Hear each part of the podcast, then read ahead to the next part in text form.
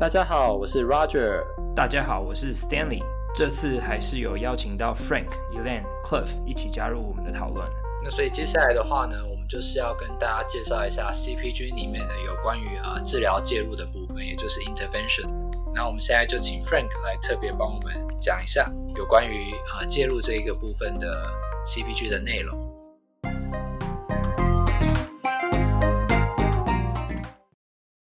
关于 CPG 这边的内容的话，这里前面前言部分有讲到个点，就是说他们只会 focus 在有做大规模的 RCT，就是随机对照试验，就或者 systematic review，就是证据等级比较高，去验证说这样治疗方式是真的有效的，或者真的能够去预防呃下背痛的再发。因为我们都知道下背痛超级多种治疗或一些另类疗法。那没办法全部囊括起来。那这里提到的治疗是已经被做过呃各种证呃各种实验，所以会相较来讲，我们会推荐大家说，既然前面的学者已经帮你证明好这些治疗方式是有效的，那我们应该就优先纳入考虑，而不是说呃我相信很多人会觉得说哦我只我只要做 CPG 里面的治疗吗？其实并不是。而是你要优先考虑先做这些治疗，因为它是被证明有效的。那接下来是根据每个病人自己的不一样的状况，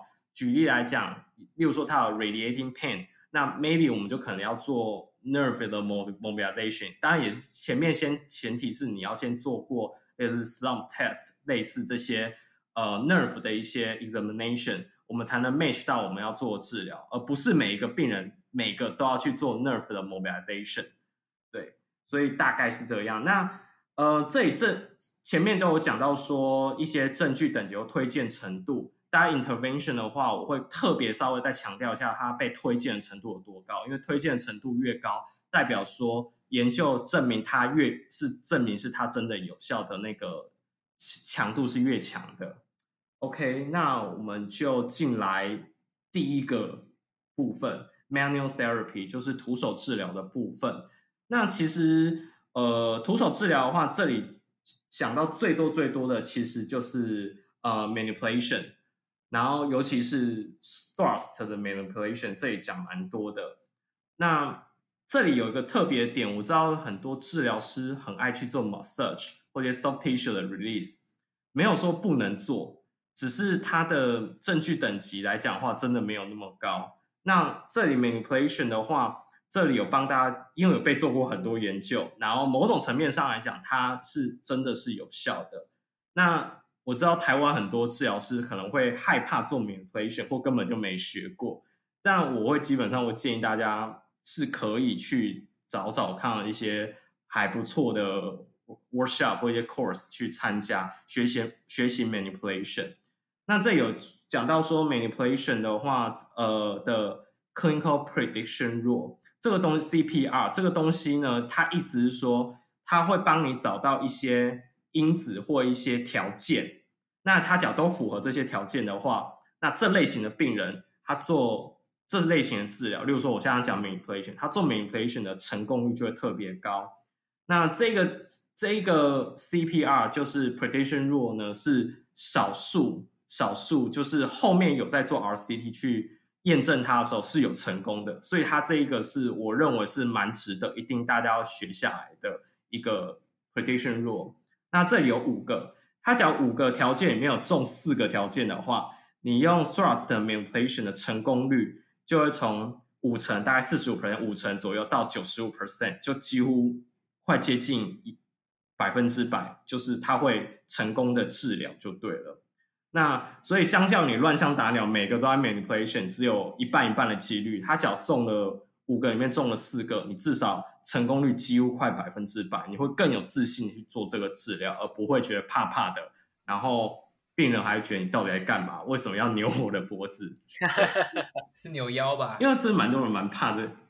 哦，sorry，扭腰，对我 扭腰，脖子是下一个吧？OK。哎，所以所以那个 prediction rule 是什么？好，对，我现在就要讲。好，第一个是这个 symptom 呢，必须要小于十六天。那我自己在使用的时候，我会记两个礼拜，就十四天，因为十六天有点难记，所以我自己临床上我真的在用这个，我会记就是两个礼拜，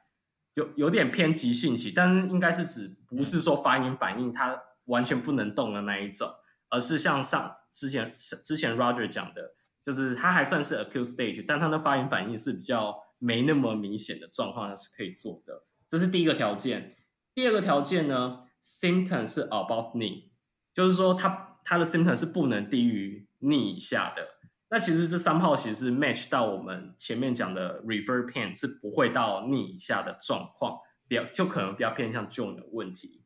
第三个哦，lumbar hypomobility，因为我们会认为 manipulation 的话是一种在处理 joint mobility 的一个手法之一。那第三个条件就是你的。Lumbar 的 joint mobility 真的就是 hypo。第四个的话，这个比较特别一点，就是你其中一个髋关节内转的角度要大于三十五度。OK，其至少有一个，你只要两个都有也 OK，但至至少有一个是内转角度要大于三十五度。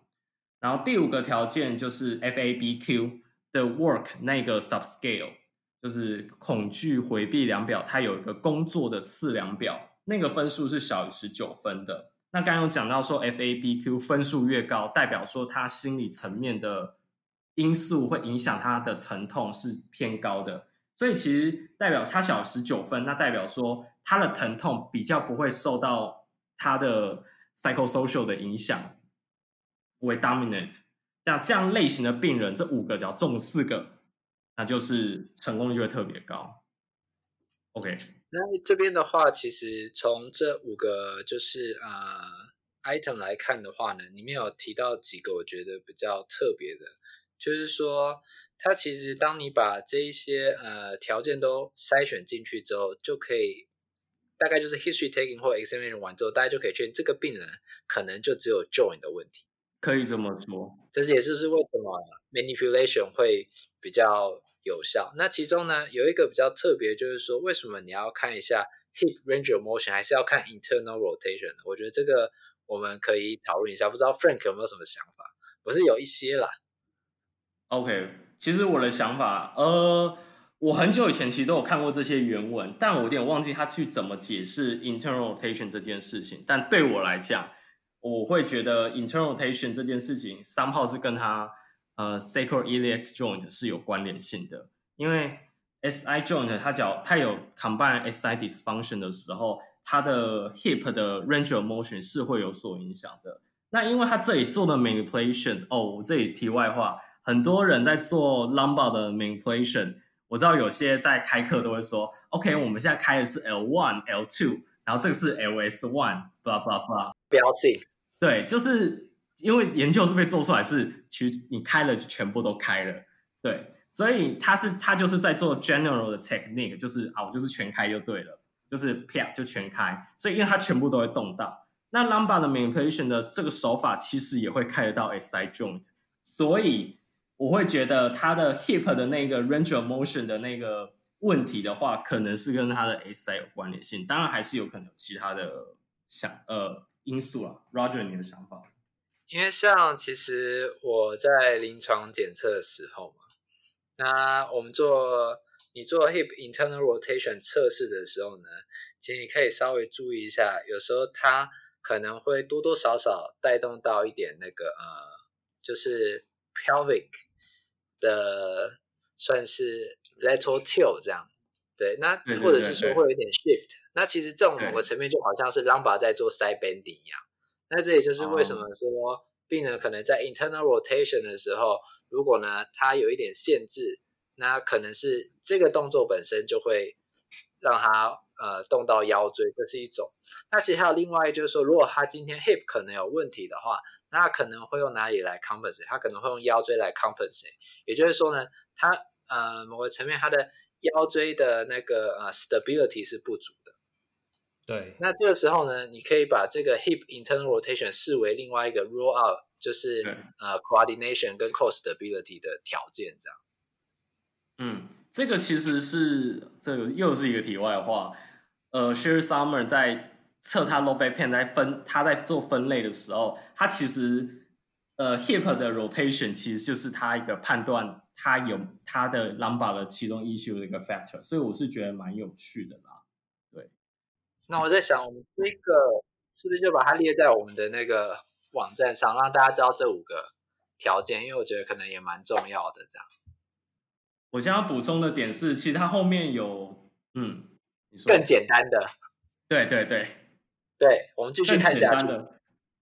这有一个更简单，因为他后来有，因为他后来在做 validation，就是做了一个 RCT 去验证这五个条件嘛。好，他结论是验证成功的，就是五个中四个，的确就是会会比较容易治疗成功。但是他这里有在帮大家，就是在做呃 subgroup 的 analysis，出来发现最强最强的两个 factor 就是症状小于十六天，呃，就大概记两个，还有他的 symptom 不能低于。你就是他 symptom 是 above 你，所以你只要这两个都有中，原则上你就是可以做 manipulation。对，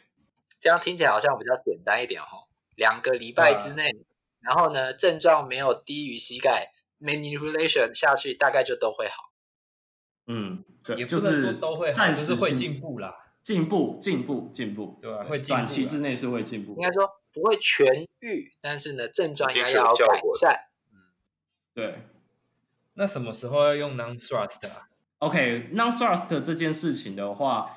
哦，其实有研究说，假如说小于十天就偏急性期的话，thrust 其实是比 non-thrust 效果是要好的，但是到 chronic 就是没差了。但是重点是你进入 chronic 的时候，一定要加上 exercise。对，你 manipulation 或 non，无论 thrust 或 non-thrust，你加了 exercise 之后，比你单纯做 exercise 效果就是会。再更好一些，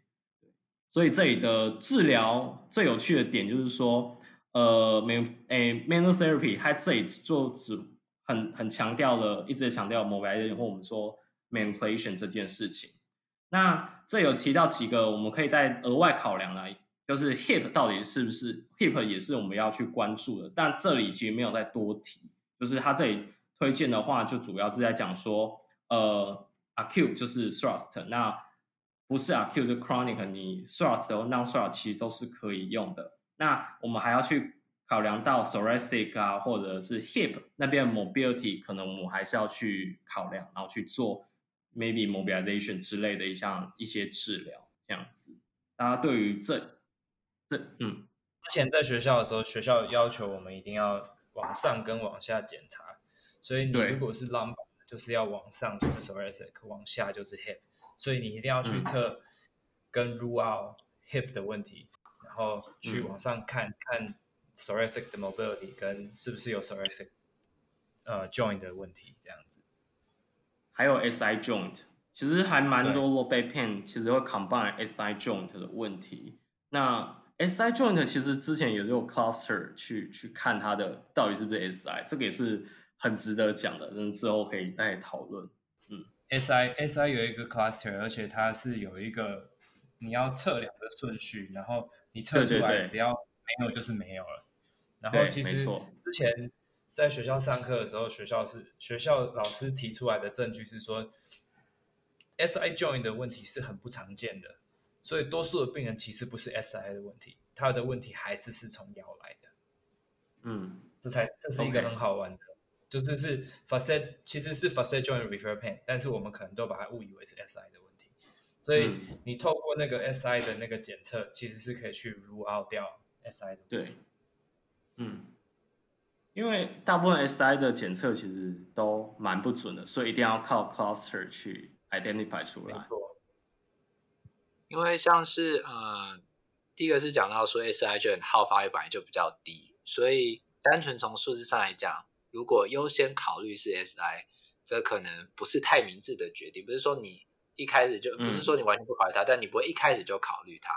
那还有另外一个可以给大家参考，就是说，像比如说，如果去检查腰椎啊，呃，去胸椎啊或胸腰连接的部分，为什么要去检查那边呢？因为有时候 SI 附近的疼痛，它其实呢是 L1 joint 的 refer pain。那所以这个各位在到时候考虑到说，哎、嗯，他的腰痛，呃，可能为什么一直会痛在靠 SI 那边？有时候你可能要去检查一下，就是 L one、L two 那边。嗯哼。接下来的话是推荐等级 A，创口 coordination strengthening and endurance exercise。那这个这个 exercise 我个人比较 prefer 就直接统称叫 motor control 这样类型的 re-education 的一个 exercise。那它比较针对是 subacute 或 chronic phase 的一个病人来讲的话是非常适合的。可能 acute stage 的话，它比较不能动，所以你能做这种类型的 exercise 就比较困难一点。那所以 acute stage 我们还是以减轻他疼痛为主，然后让他愿意正常的生活为主。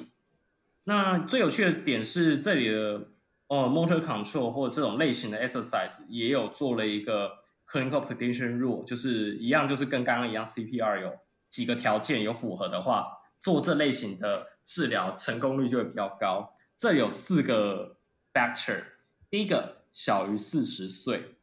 第二个呢？就是 prone instability test 是 positive 的，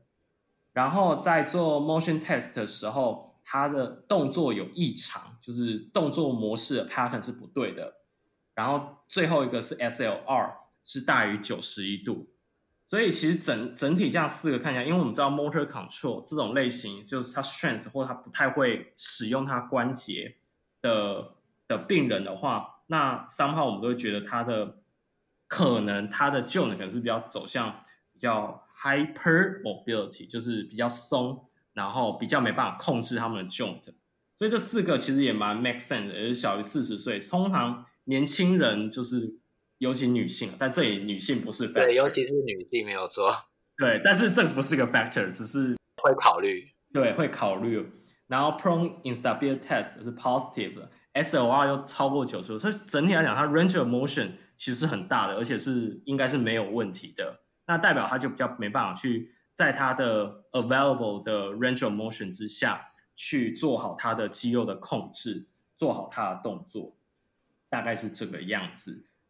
嗯，这里有讲到一个哦，但是我要讲一下这个呃 prediction rule 是后面有做 RCT，然后是 failed 的，就是说。呃，他后来做一个 RCT，然后去看这四个 factor 是不是真的是这样？那好像不是真的是这个样子。他的结论其实就是，呃，有没有符合这四个条件，其实做 motor control exercise 都会有蛮明显的进步，不会。我也是这么想。对对对，那只是说，我们假如今天 identify 还有这四个 factor，那就更应该做这个运动。那但不代表说我没有符合这四个条件，我就不做这些 motor 的 exercise，因为。他后面的结论就是说，其实都会有效，只是说我们在优先考量的时候，只要中了这四个 factor，它就特别的重要，你一定要把它就是放到你的治疗的计划里面。然后这里有讲到一些，我知道大家应该会听到一些 general 的 exercise，好像都会有些帮助。这有做一个研究，就是这种 stabilization 的 exercise，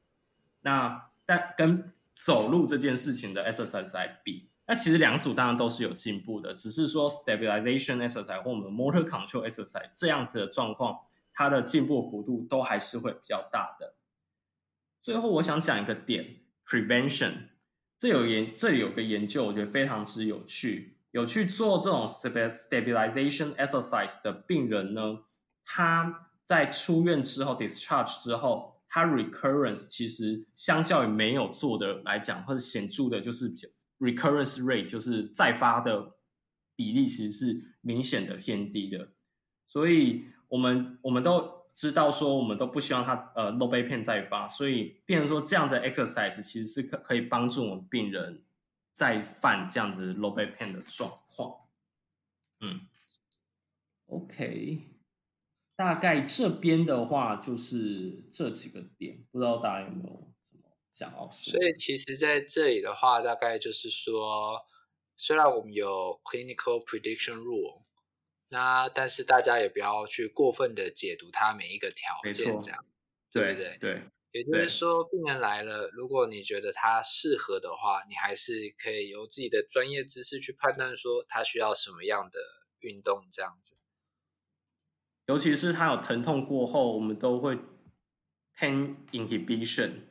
那有 pain inhibition 这样的状况的话，它呃所谓 pain inhibition 就是它疼痛，我们的 muscle 就会不会用力，它就变成 weak。所以这就是为什么它这个 prediction rule 到后面好像只要是腰痛病人，只要是 sub subacute chronic 的状况都要去做，因为其实都是会有所进步的。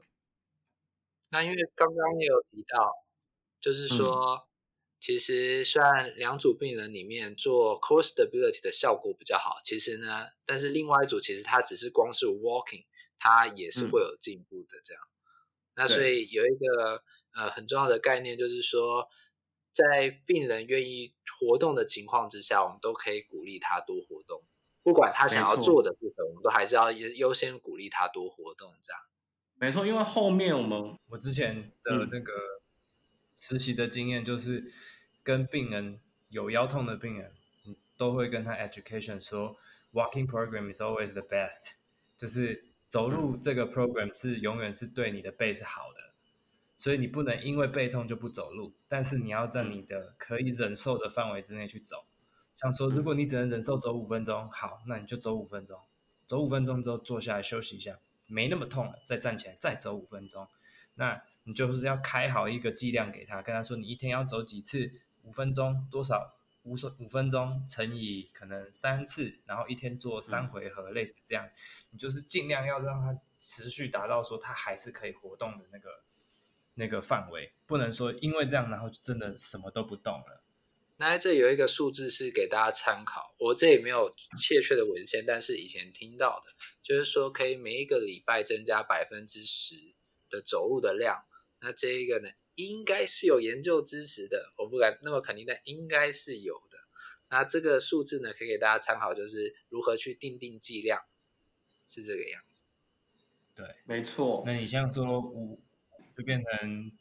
嗯，七分半这样子之类的，就像 哎、欸、不对啦，六可能五分钟变六，慢慢增加，变成五分半啊，六分钟啊，这样慢慢加上去啊。尤其是我们后面在讲到说，有一些病人他是 psychosocial 问题，或者是说他就全身上下 generalized 的这种疼痛的话，那走路相较于这种要用一大堆 core 的这种 sr 其实是比较不适合这类型病人的。不过我后面会再稍微再讲一下。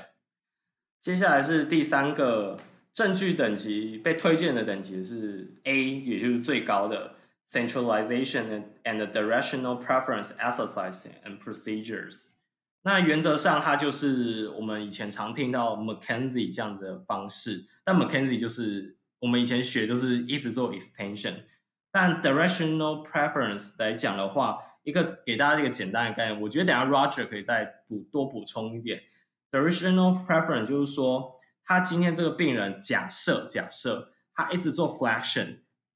虽然很怪，但是假今天就做，但是有可能今天一直做 flexion，诶，他就觉得他腰比较好，或脚就慢慢没那么痛，或有 centralization 的现象发生。那原则上你就是回去请他做设计一篇 flexion 这样的方向的 exercise。假如今天他是做 extension，会有。状症状变好的现象，或有 centralization 这样的状况发生的时候，你在设计运动的时候，就是做偏 extension 这个方向的 exercise 给他。那这有还要再讲到 rotation 或我们的 side line 或 side bending，就这三个方向，大家都可以去考虑。那这个部分的话，Roger 好像非常有想法，你要不要再多补充一点？因为其实我实习的地方呢，是呃。他叫 Shirley Ryan 啊，呃 b i l i t y Lab。嗯，那它其实是芝加哥，甚至是伊利诺州非常有名的嗯，附件中心医院这样子。那里面的治疗师几乎都是用这种 McKenzie Method 这样，号称连续二十七年全美第一。然后呢，几乎都是 Directional Preference，就是 McKenzie Method 这种 Certified，所以我在那边就是也耳濡目染。那其实 Directional Preference 的话呢，我们以前的直观就是说，哦，病人一定要有做 flexion 或做 extension，然后呢有 centralization，我们才会选择做这个运动。嗯、但事实上其实不是这个样子的。它的过程呢其实很简单，它就是你在请病人做运动之前，你先把他的 range of motion 都测过一遍，包含 low back，包含呢 hip。那有必要的话，你可能连 nerve tension 都可以测。为什么？因为当有这些 baseline 的时候呢，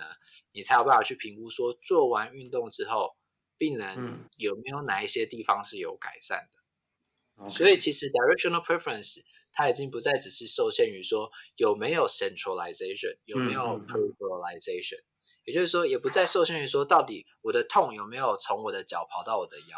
而是在于说做完这个运动之后，我的症状是减缓了。还是加剧了，这是一个。另外就是说，我的 range of motion 有没有进步了？然后或者是说我 nerve tension 是不是呃表现的比较好了？这样其实是借由运动之前评估和运动之后评估来决定病人适不适合做 directional preference。那在实际临床的应用上面呢，这不是确切的数字，不过大概啦，百分之九十的病人其实都是 extension preference 这样子。那只是说都是 extension 的话呢，在临床决策上会有一个问题，你发现叫病人做 extension 呢，他的症状加剧了。那这时候呢，我们第一个考虑点就是说，他会不会就不是 extension preference，他会是 flexion preference？但事实上，在使用这方法的时候，不是这样子想的。那那个细节呢，我觉得之后可以再跟大家好好讨论一下，就是说怎么样去决定 directional preference。不过呢，在这个 CPG 里面呢，大概就是说，如果你已经知道怎么样去评估 directional preference，、嗯、然后评估出来病人也真的有 directional preference 的话呢，那尤其是有 centralization 的病人，他做了运动之后，他的预后效果都会非常好。这样，我补充一点，就是刚刚 Roger 说大部分是 extension pattern 没错，其实 CPG 有给数据，它是其中一篇 study，百分之八十三 percent 就八成的人其实是 extension pattern 的。然后七 percent 是七 percent，呃，就记十 percent，就大概一层 flexion pattern，然后另外一层就是 lateral 的 pattern，对，所以的确就八成就是 extension pattern。那我自己在看，我自己知道有 McKenzie 的 method，然后他们其实有固定在开课给一些 certificate，所以我会认为你只要要用这样子的方式。可能真的要真的去上课，然后真的去学他那一套的逻辑，在使用上才不会说误会。哎，这个没有那么有效，因为我在猜想，很多人就会误会说啊，McKenzie 很简单，就一直 extension，然后没就是把他想的太过于简单。那 basic，但是像像 Roger 讲，他其实还是有一个评估的一个流程，然后要去分 pattern 的。OK，接下来下一个的话。证据被推荐的等级是 C，C 代表是 weak，就是非常弱的证据，不要讲非常弱的证据等级，推荐等级叫做 flexion exercise。我觉得这个 exercise 非常的有趣，它通常会针对在 image 上面会有 lumbar spinal stenosis 这样的病人去，就会很强调说就是做 flexion 的 based exercise。那它的原名我还是我，因为我觉得这个很有趣，我还去查了一下，它其实有七个动作啦，对，呃，pelvic 的 tilting 啊，等等等等等，但主要就主打你的 lumbar 要去做 flexion 这件事情。但是这个证据等级为什么非常弱呢？因为原原则上，呃，它还是要 combine，通常还是要建议 combine 其他的 treatment，这样才可能比较有机会达到它的效果。我不知道，因为我自己个人。包括我以前念书到现在，我几乎没在用，然后或者甚至一开始没怎么听过什么叫 flexion exercise，还去查 Williams flexion exercise。你们在这之前有听过这个 exercise 吗？有，我有听过。我之前知道大概类似像说做仰卧起坐啊，或者是 single knee to chest，对对对，chest，类似这种。然后你去做有点像 stretching 或者是 stretching，对你的那个。嗯，呃，前侧的肌肉的的这种运动就就叫做 flexion exercise。嗯。那它主要就是针对像说他如果做 extension 会更痛，或者说他是 stenosis 的 patient，那这一类的病人他们可能就会比较建议你使用这个。但是我也同意说要去用呃其他的治疗来辅助，因为嗯 flexion exercise 就是太单向了，然后他们其实还 combine。那个 mobile joint mobility 的问题，所以要可能还是要加上 core exercise 啊，跟一些 functional exercise、嗯、去让这些病人变得比较好。而且你你的笔记里面也有提到说，就是他主要都是呃年长的病人，所以他们很有可能会就是比较偏向是 deconditioning，、嗯、或者说他的 muscle 比较开始有一些比较无力或者是肌力流失的症状况，嗯、所以你去把它等于是你是在帮他把他的肌力练回来的那种感觉，没错，这是我的感觉啦。那像我这边的话，大概可以从那个 McKenzie Method 这个角度去切入，因为刚刚其实有讲到，如果百分之八十三的病人几乎都是 extensional pre extension preference 的话呢，嗯、那就不太会建议病人在刚开始去做任何 flexion 的动作，因为我们很常在临床上看到的，其实不管台湾还是美国，他都会说哦，我都会拉筋啊，然后就往前弯，然后这样拉，说我这样拉有没有效？我觉得拉起来背很舒服啊。那但是当你今天呃听过我们讲解这些内容之后呢，你可能就要理解到说这个运动对他来讲可能是不适合的，而且可能正在伤害他。虽然他觉得他的肌肉被拉扯了，但有时候他的问题，或者是多数的时候他的问题并不是他的肌肉，而是他里面的呃关节的问题这样子。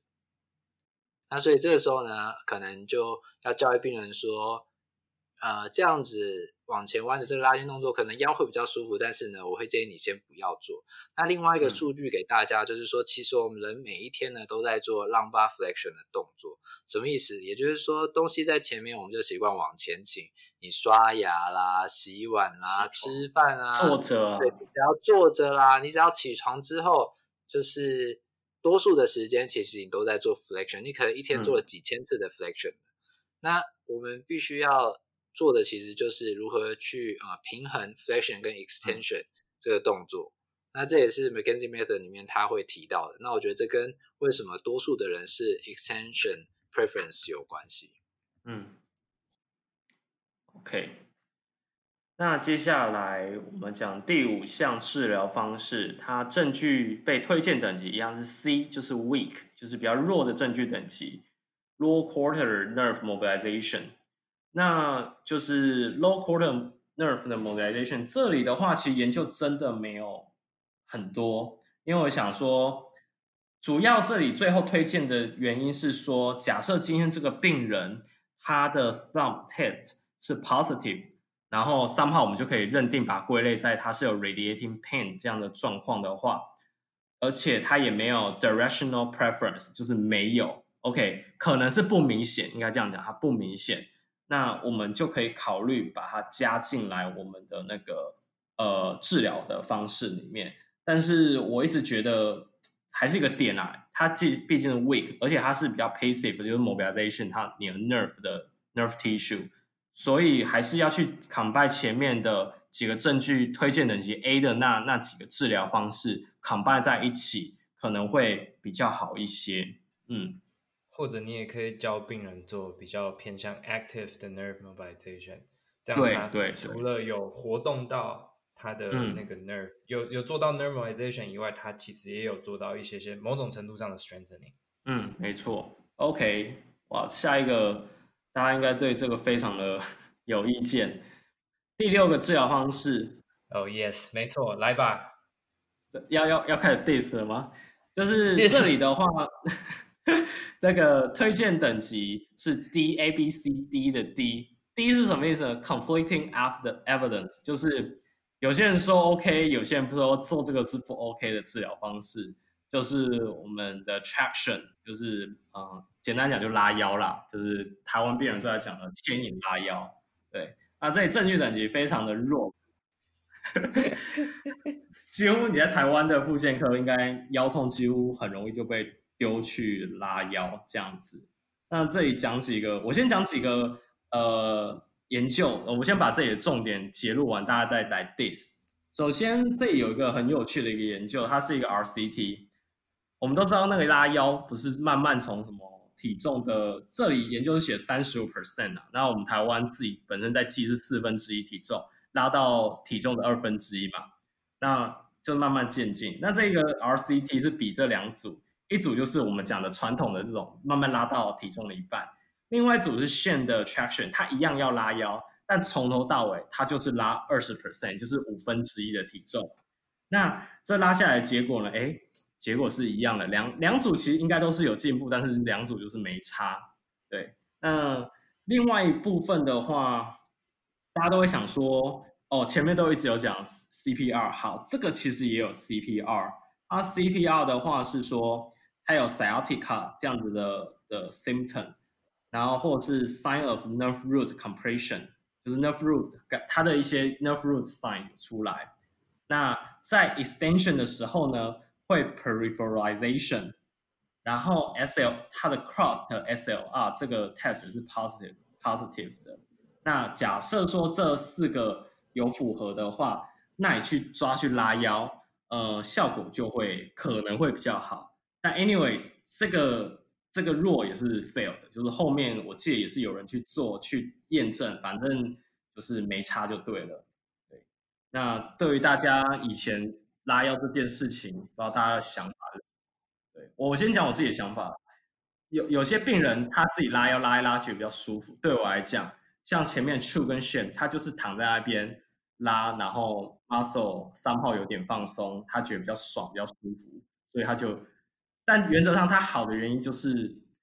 呃，疼痛它自然的恢复。因为另外一组 RCT 就是比 No Treatment 就完全不做，啊、他他一样也会进步，所以它就是疼痛的自然的一个恢复的一个状况。那只是病人觉得有拉一个东西，好像就是有 receive some treatment。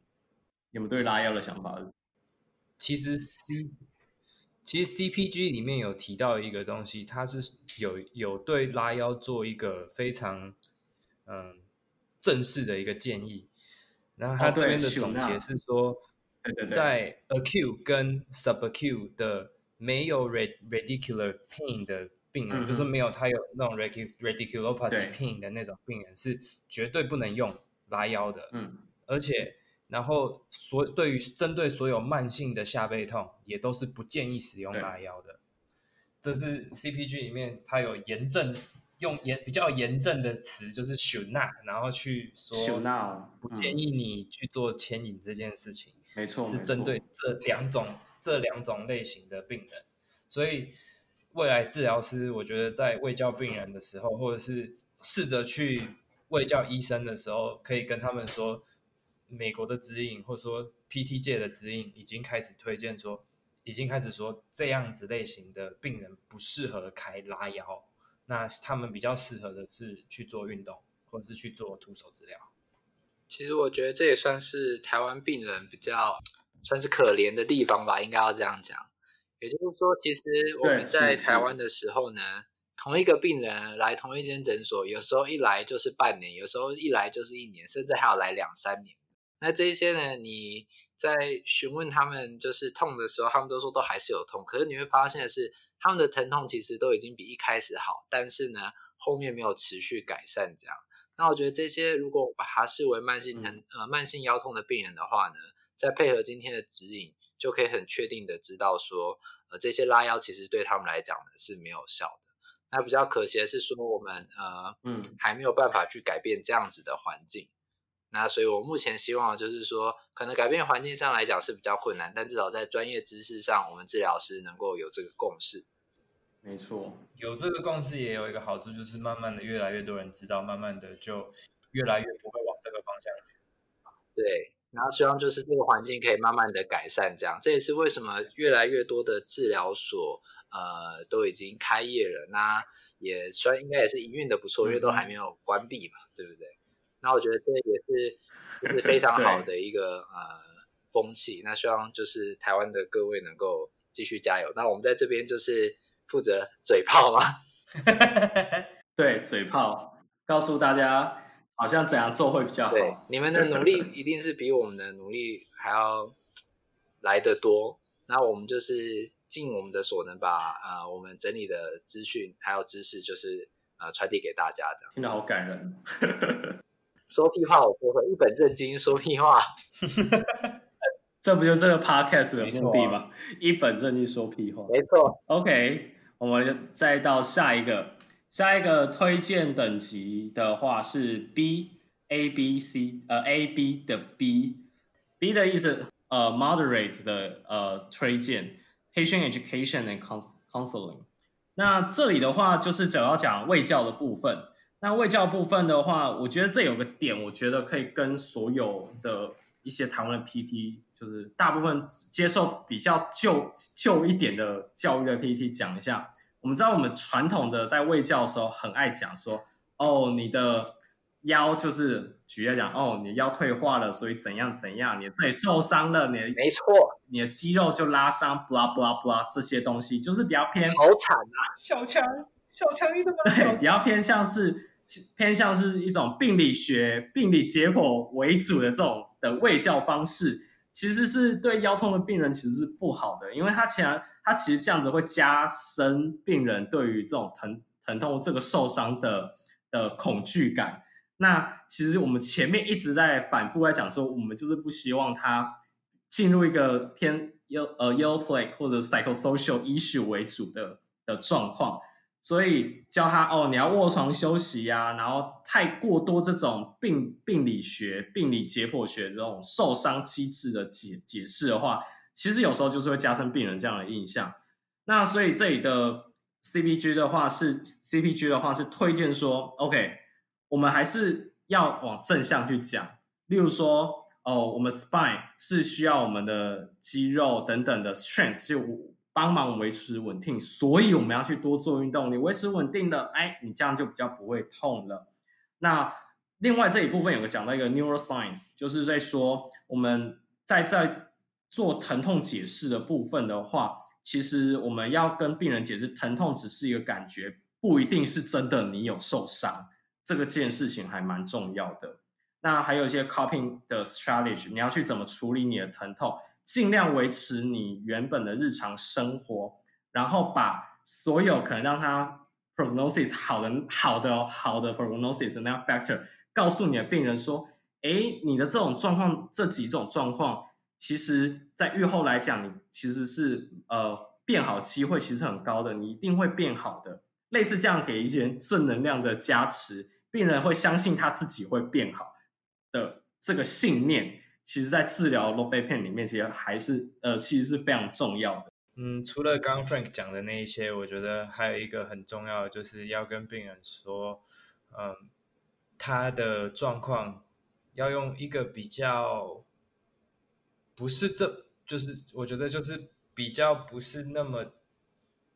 的仔细，或者说比较那么低调的方式去跟他解释，然后。有点像说你去说服他说这这个是一个 mobility 的问题，或是这是一个你的 muscle coordination 的问题，嗯，然后而不是去跟他用刚讲的那些什么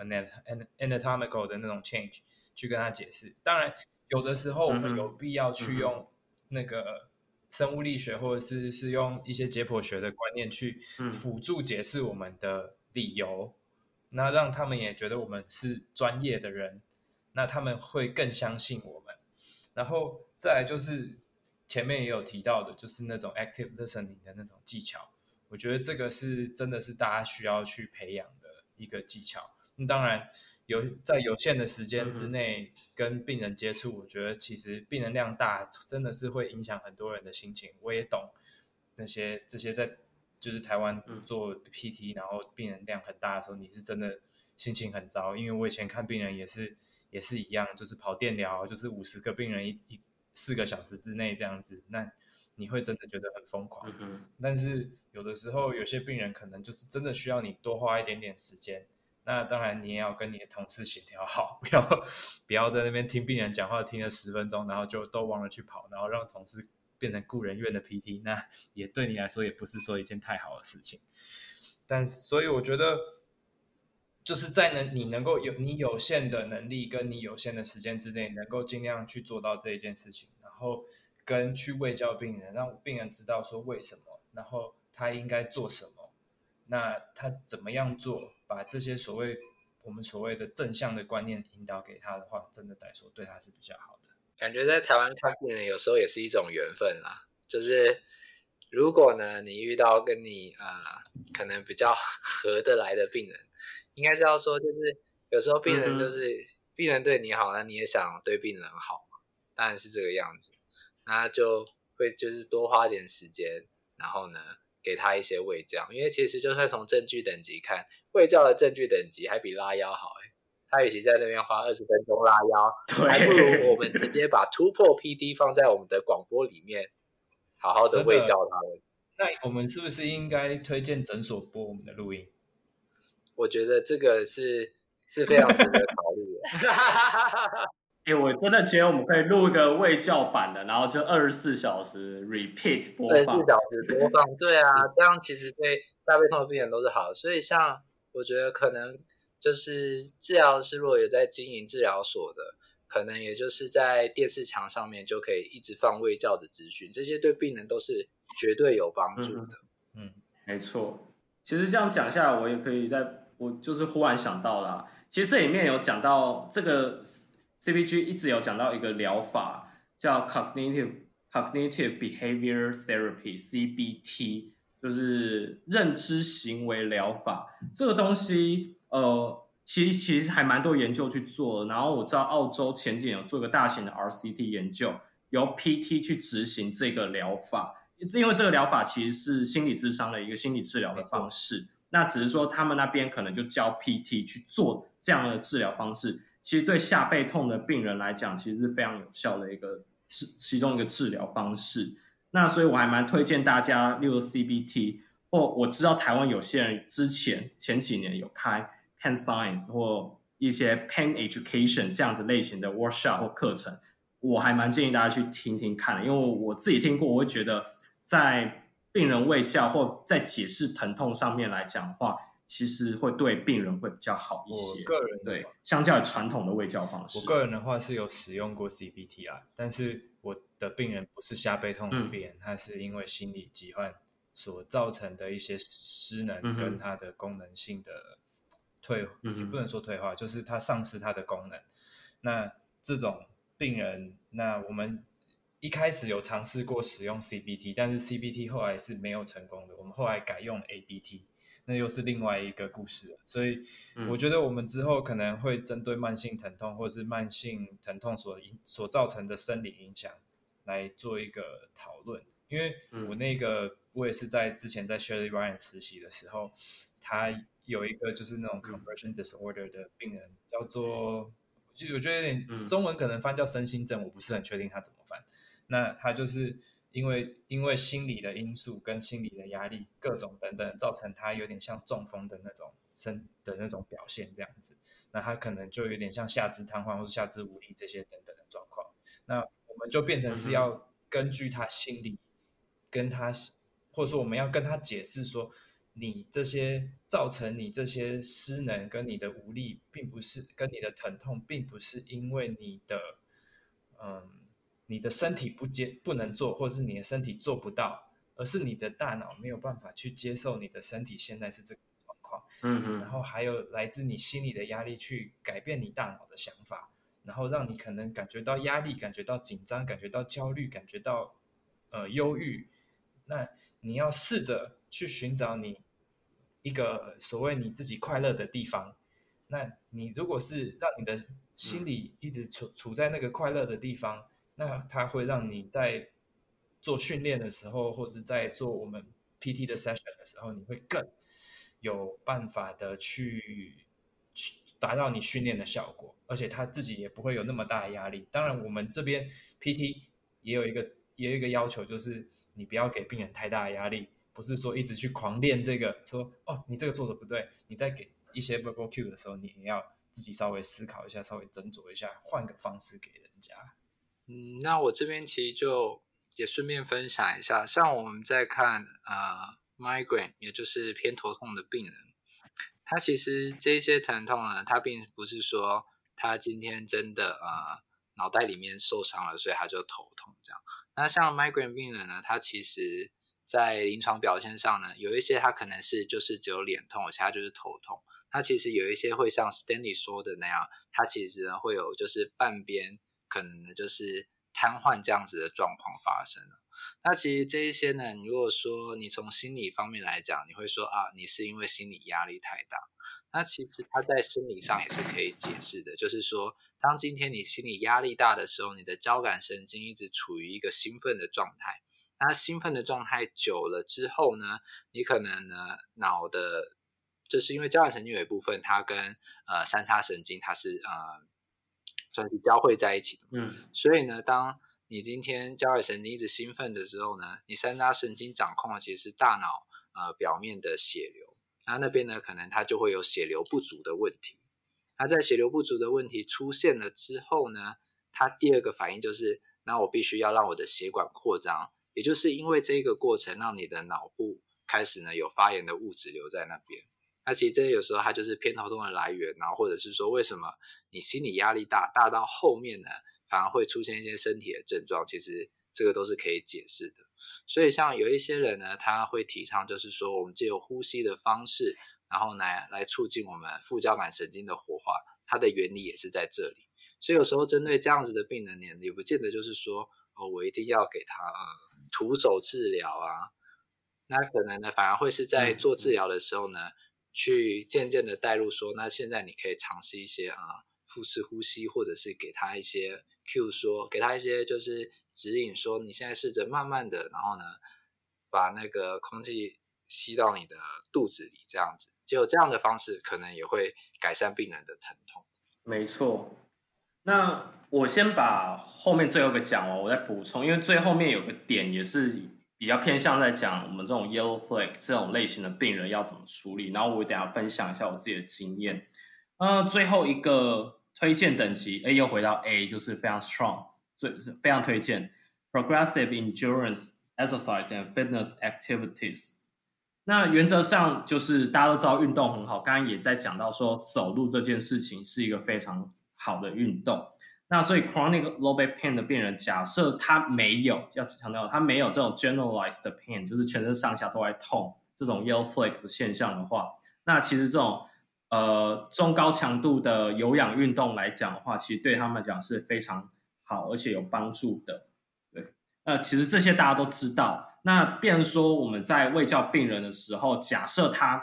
有哦，他说哦，我很喜欢去游泳，OK。那游泳是一个很好的有氧运动，你就应该多鼓励他去游泳，或者是走路。OK，那你就是走在你能够承不会痛的范围下去走，这样子去慢慢增加自己的一个整体的 fitness 的 level。那这有一个点啊，假设今天它是有 generalized pain，就是全身上下都在痛，这有个 term 大家可以学学学一下，就是 central sensitization。就变成说，大脑在解读这些疼痛的时候，其实都过度解读了。这种病人有个特色啊，就是你们，我因为我们 PT 在物理治疗师在评估的时候，一定会做 palpation。呃，讲一定好有点怪，但是原则上都会做 palpation。你在做 palpation，理论上应该都是在 palpate，你不是在做 mobilization。那你在做 palpation 或 examination 的时候，他连那种轻轻的碰触或只有一点点的按压，他都觉得非常的疼痛。那代表他对于触觉的解读已经解读成痛觉了。但有种状况是他在急性期，但假如今天他不是急性期，他也是这样的反应，他就比较像是这种类型的病人。那这种类型病人有一个有个有些医师很喜欢给一个一个诊断啦。那其实他要写文件叫 fibromyalgia，就是纤维肌。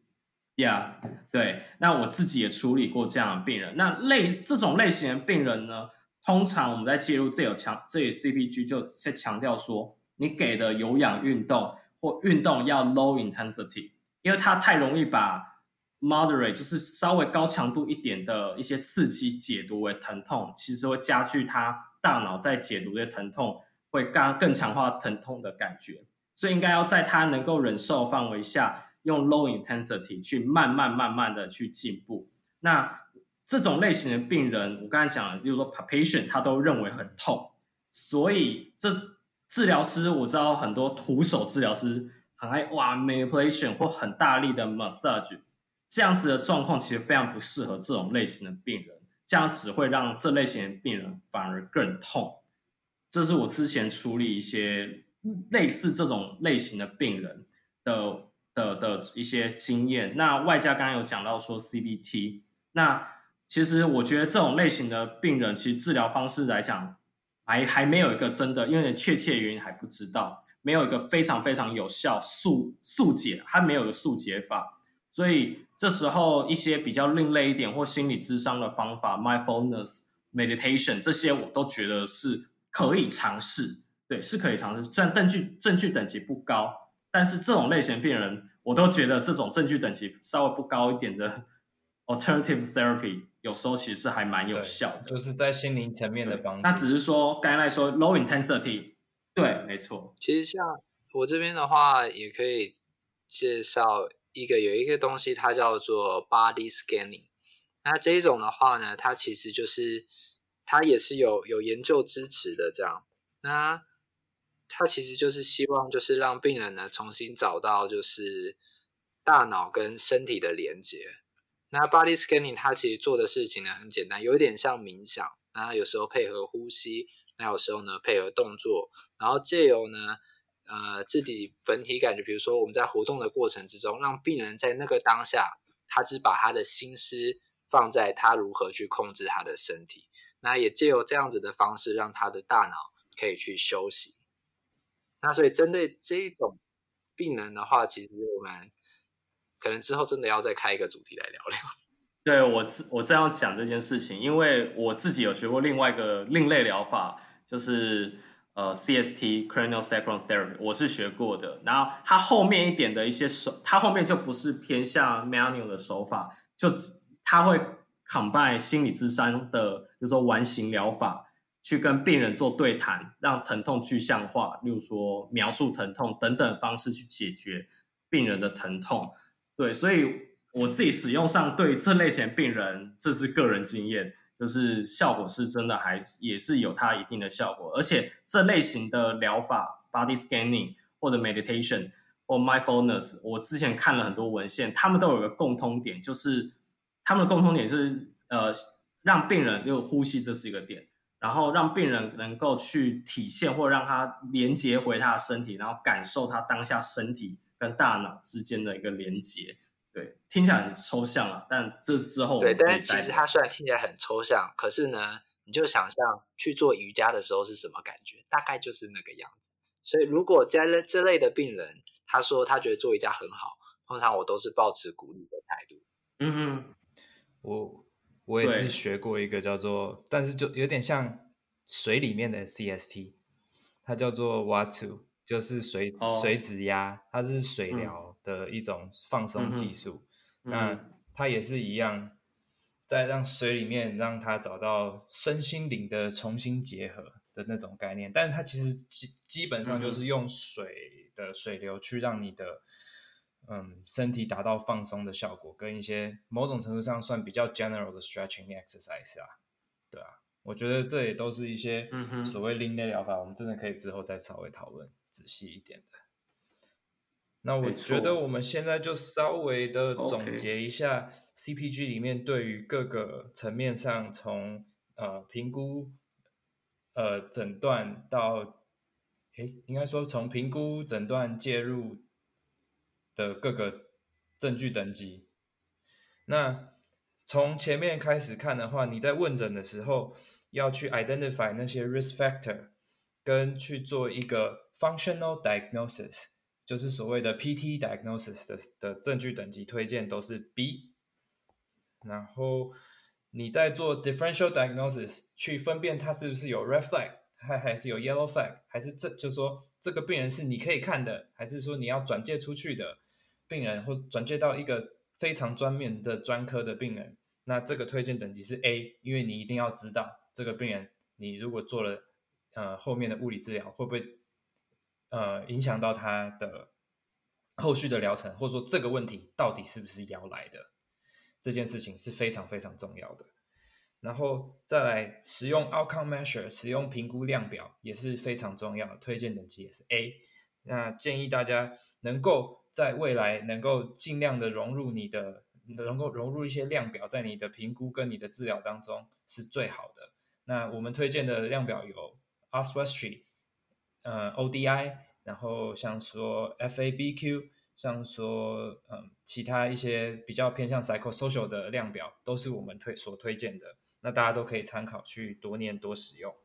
那在 examination 里面的话，它对于 activity limitation 跟 participation 的推荐等级虽然是 F，但是你还是要做，因为你要知道它是 RM 的问题，还是 MMT 的问题，是肌力的问题，还是角度的问题，还是它是 mobility 的问题，这个东西你是一定要做的。但是就像我们刚刚讲的，你不用全做，你要透过你在你问诊的过程之中，你去分类出来你需要做的东西是什么。那后面的话开始介入的部分就是。呃，像说 manual therapy 徒手治疗的部分，推荐等级是 A。那 exercise 的部分也是 A 的推荐等级，还有一些 peripheral 呃 direction preference 的 exercise 跟 centralization exercise 也推荐等级是 A。那 flexion exercise 刚的推荐说好说的是呃推推荐等级是 C。那他的建议是需要你 combine 其他的呃 exercise。那 traction 的部分推荐等级是 D。比较是嗯，conflicting，就是有争议，那有的好，有的不好，有争议的。那但是我们再次强调，就是他在里面有说，绝对不要针对急性或是亚急性没有 radicular 呃 radicular pain 的 patient，跟慢任何时期的慢性下背痛的病人做 traction，这个是它里面强调绝对不能做的。然后 nerve mobilization 的话，它的推荐等级是 C。那病人的胃教跟智商那个推荐等级是 B。同时，我们也非常呃建议你们去做，就是如果有时间的话，尽量花一点时间了解你的病人，跟教育你的病人说，关于下背痛不是一件让你一生就很糟糕的事情，是你是可以透过物理治疗而达到改善，然后甚至进步，甚至回到你原本希望达到的 level。那最后一个就是呃，慢慢渐进式的呃一些耐力运动跟你的身体体适能的训练，这个推荐等级是 A。那就像刚 Frank 讲的，针对不一样的病人有不一样的呃强度的运动强度的推荐。那我们要了解你的病人，然后去给他适合的剂量，这是最重要的。那为什么我们会选择下背痛的 CPG 来当做我们 CPG 系列的第一集？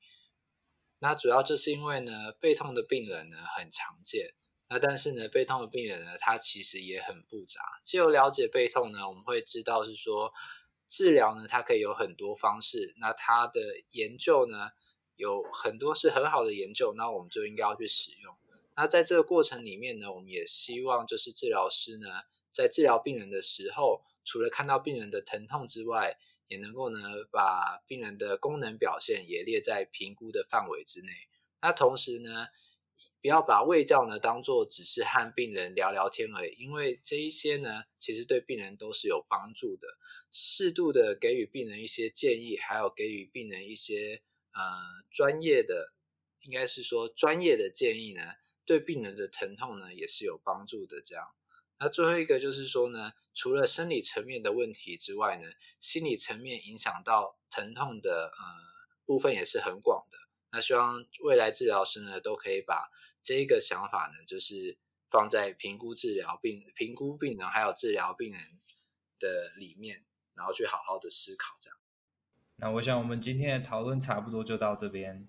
那我们就谢谢我们这一次一起讨论的 Frank、Elaine 还有 Cliff。耶、yeah，谢谢，谢谢，我是 Two Pro TT。我们再次声明，我们讲的都是中文，除了晶晶体的部分。真的，先跟大家道歉了。那如果你有对什么题目特别有兴趣的话呢，也欢迎就是在粉丝页留言给我们，或者呢是在尽量在粉丝页留言给我们，或者是说在 YouTube 下面，IG、Facebook。或者 Apple Podcast 都其实尽量都会，我们都看得到，但是就是尽量帮我们冲一下人气，谢谢。大家在下方留言敲完，要我们出 新的内容。你们要听什么？对，你们想听什么？你们决定。有什么样的建议的话，都请在下方留言告诉我们。